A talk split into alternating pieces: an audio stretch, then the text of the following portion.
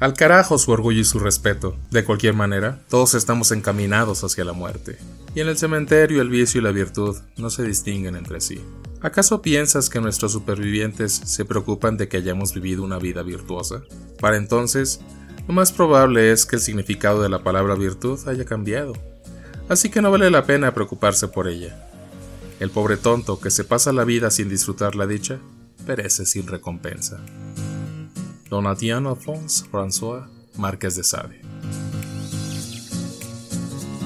Hola, soy Memo Mejía, su anfitrión y presentador en Argumentos Incómodos, un podcast donde abordaremos temas, tramas y eventos habituales, incómodos e interesantes que podremos alojar en nuestro repositorio de conocimientos inútiles para que algún día sean de utilidad. Y muchas, muchas gracias por seguir aquí quienes siguen aquí si no se aburrieron con el piloto, podemos meter segunda en el episodio número uno de Argumentos Incómodos. No sin antes, por supuesto, mandar un gran saludo a Palomares del podcast largo y completo Presentan la Caña y a Rebe por su orientación para iniciar este proyecto. Muchas gracias y un abrazo muy fuerte para ambos.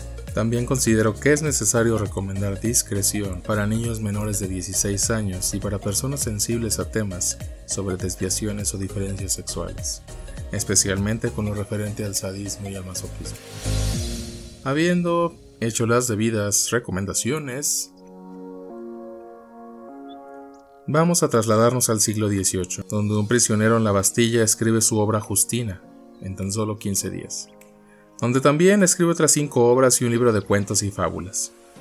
Y a la sazón de esto, y antes de la histórica toma de la Bastilla, el director de la prisión le hizo trasladar al asilo de Charenton, donde está rodeado de maníacos y epilépticos.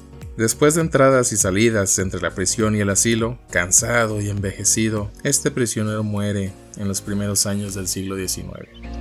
En diciembre de 1814 para ser exacto, y no sin antes haber dejado un legado que solo ha sido circunscrito por el doctor morboso, claro, a las vejaciones y atropellos a los que han sido sometidos sus protagonistas en las obras, sin tomar en cuenta la sátira y la fuerte crítica social, política y religiosa que hizo en su época.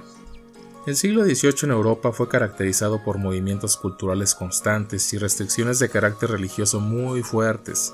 Pero bueno, no nos vamos a meter demasiado en fechas ni en datos históricos porque no son muy relevantes para este episodio. Los intelectuales franceses se interesaron de lleno en la acción social, y algunos escritores intentaron despertar el odio del pueblo contra la monarquía y las clases privilegiadas satirizando la estructura social de su país.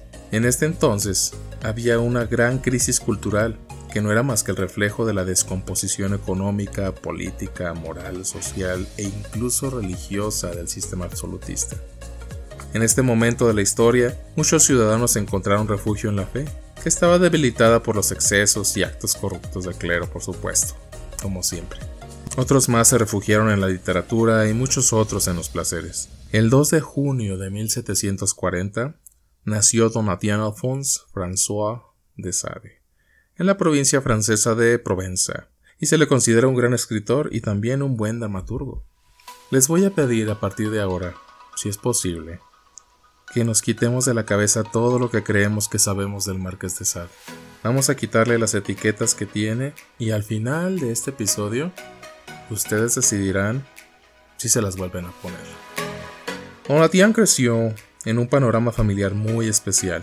Su papá estaba siempre tanto tras las faldas de alguna mujer como por debajo de los pantalones de algún hombre. Y se dice eh, cuestión que no me consta porque no hay algún récord oficial, que también incluso andaba atrás del mismísimo Voltaire. Su madre le abandonó desde pequeño y se metió en un convento. Su tío, quien se quedó encargado de él, era sacerdote y por la mañana daba misa a algunas personas y por la noche organizaba juergas con otras personas.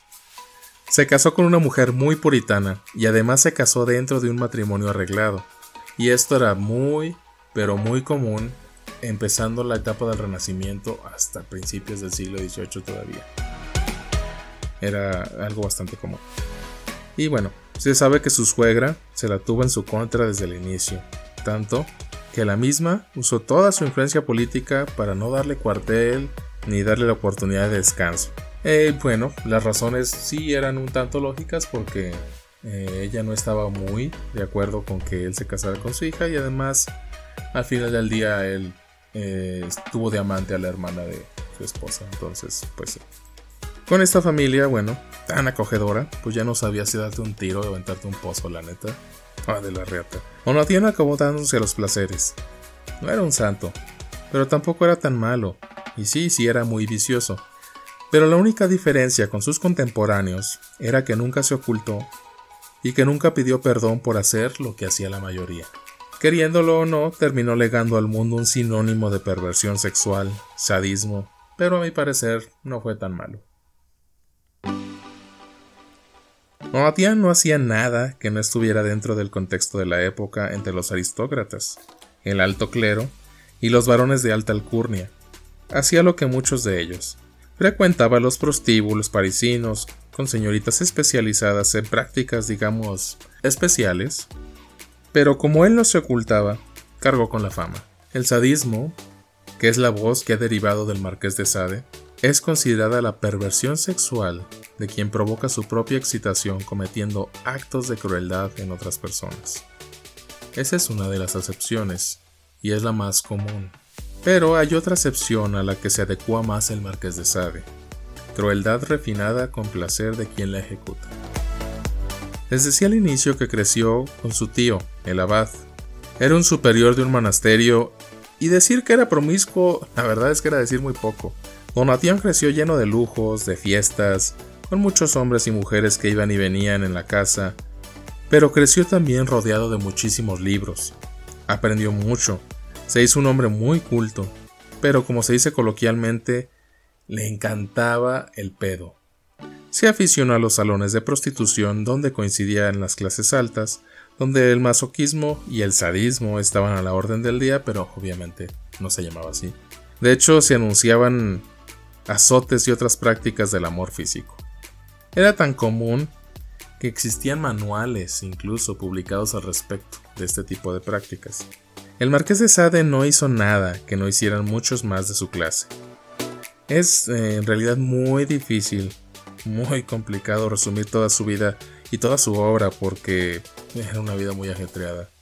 Pero decir al menos que mientras textos como estos manuales circulaban con total naturalidad, y toda la aristocracia hacía lo mismo que él, Donatian no hacía más que entrar y salir de la cárcel por hacer pues, lo que decían, o por seguir estos manuales. Pues al viciosillo de Donatian lo tomaron como un chivo expiatorio. Digamos que en este momento se juntaron el hambre y las ganas de comer. La suegra, con buenos contactos en el poder, el marqués de Sade en realidad no le caía muy bien a los nobles de su clase porque si él se declaró ateo abiertamente y y en sus escritos anunciaba la hipocresía y la doble moral, no solamente eh, de las altas esferas de gobierno, sino también de la iglesia. El caso más famoso que terminó por hundir al marqués de Sade fue el de los bombones envenenados. En una de tantas orgías que se montaba, contrató un grupo de prostitutas en Marsella, y en ese desmadre, además de alcohol, había unos bombones hechos con cantárida. La cantárida es una mezcla de machacar una mosca española y la cantárida se usaba de una forma o como una especie de Viagra de la época, si lo queremos llamar así. Era un afrodisíaco bastante potente, que sí era también de, un uso muy común. Eh, había que tener mucho cuidado porque si se pasaba la dosis de, la cantárida, había efectos secundarios bastante desagradables. Y bueno, Donatian ofreció a las prostitutas los bombones, que no hizo él, sino que los compró naturalmente. Y dos de las mujeres se pusieron muy mal, con vómitos, mareos, y bueno, naturalmente lo denunciaron por envenenamiento. Y bueno, si a esto le añadimos que sus escritos estaban bastante subiditos de tono, pues eran relatos de ficción que calificaban como pornográficos. Pero volviendo a lo mismo, unos escribían tratados de cómo disfrutar en los azotes y a él lo condenaban por escribir sobre lo mismo, pero en ficción. El marqués se la pasó o se pasó la vida entrando y saliendo de la cárcel y terminó arruinado, preguntándose, ¿por qué me persiguen a mí si esto lo hace todo el mundo? Lo que pasa es que yo no me escondo y no voy a pedir perdón por prácticas aceptadas si nunca he forzado a nadie ni he matado a nadie.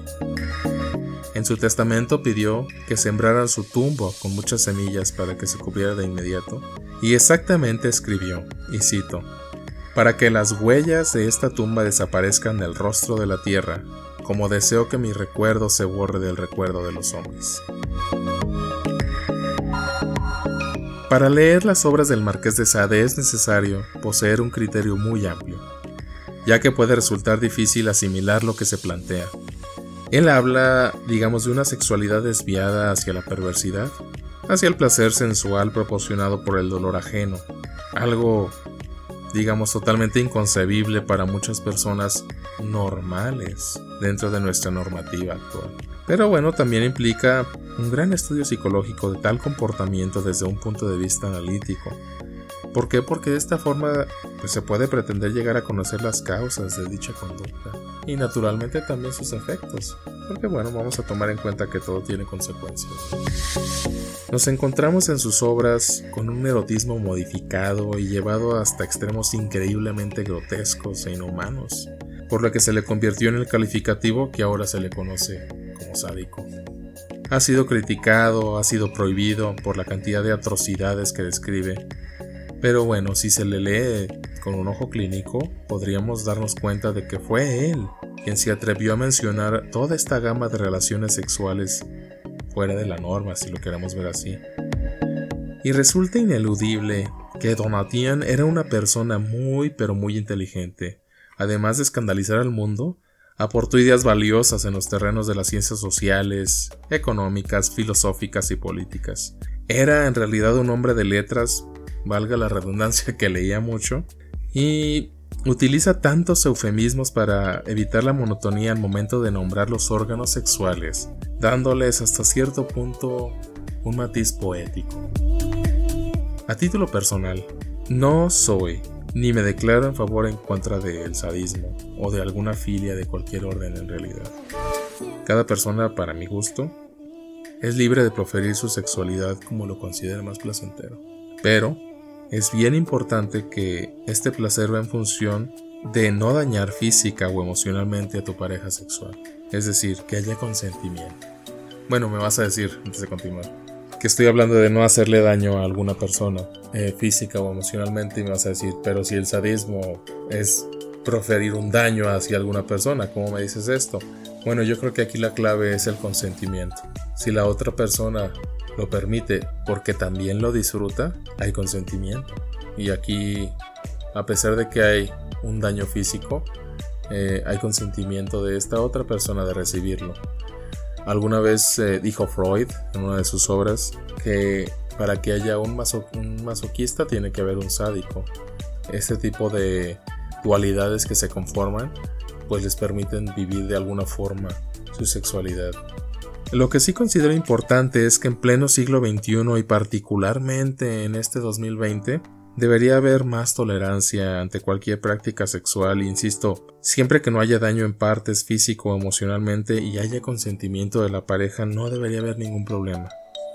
Me he topado con opiniones en las que todo lo que no se encuentra dentro de los matices de la norma está mal. Incluso, tristemente, hay personas que, por asumir tal o cual posición sexual, se sienten mal. Gente que en la intimidad de la alcoba se reprime por el que diera su pareja, sin darse la oportunidad de conocerse, de experimentar un simple cambio de posición. El hecho de no romper las barreras de la represión hace que, en lugar de darle un disfrute a la intimidad, le demos pues un sufrimiento al acto. Gracias por escuchar argumentos incómodos. Si han disfrutado, por favor compartan con sus amigos, su familia. Sigan el programa en las plataformas de Spotify, Anchor, Google Podcast, Breaker, Pocket Cast Radio Public. Pueden seguirme en redes sociales como Demian Mejía R en Instagram, donde pondré algunas fotos alusivas al programa. En Facebook como Argumentos Incómodos Podcast o Demian Mejía R de Reina donde agradezco su participación en la encuesta Vicio o Virtud, donde hasta el momento de grabar este episodio, todos eligieron Vicio, los amo. Y recuerden, los conocimientos inútiles no son más que herramientas que aún no hemos aprendido a utilizar.